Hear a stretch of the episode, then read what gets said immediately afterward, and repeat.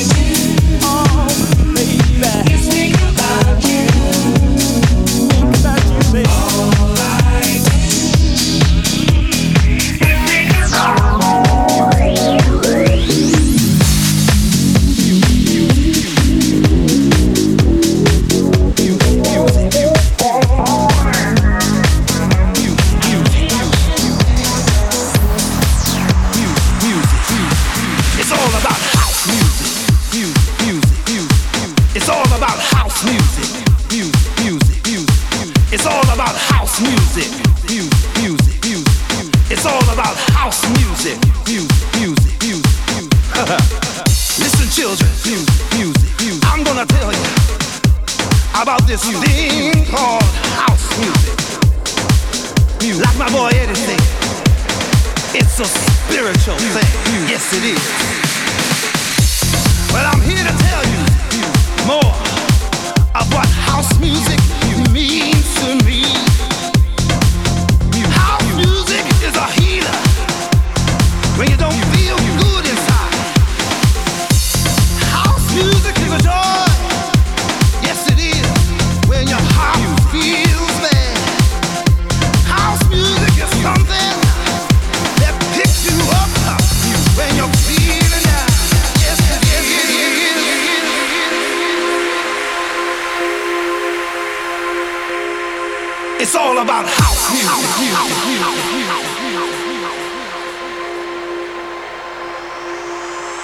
all about house music.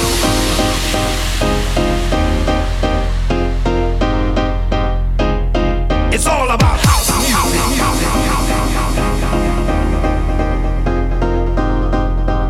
You see, everything comes together for a reason. And the reason right now is to come together for the house music sound. Yes, it is.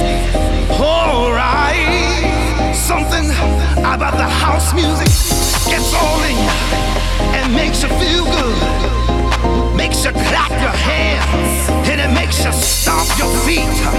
Can no other music do that to you but house music? Oh, yeah, come on. It's all about house music. It's all about house music all about house music. It's all about house music. Come on, come on.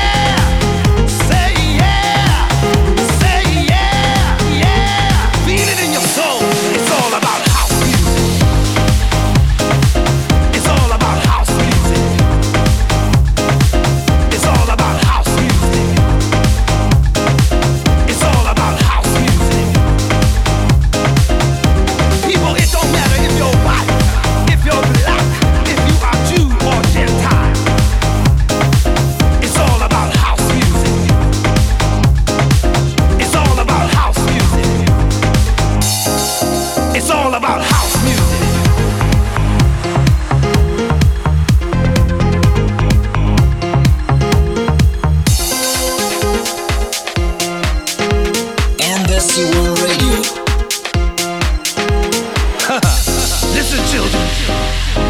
H is for happiness. Cause when you're feeling music, it makes you happy.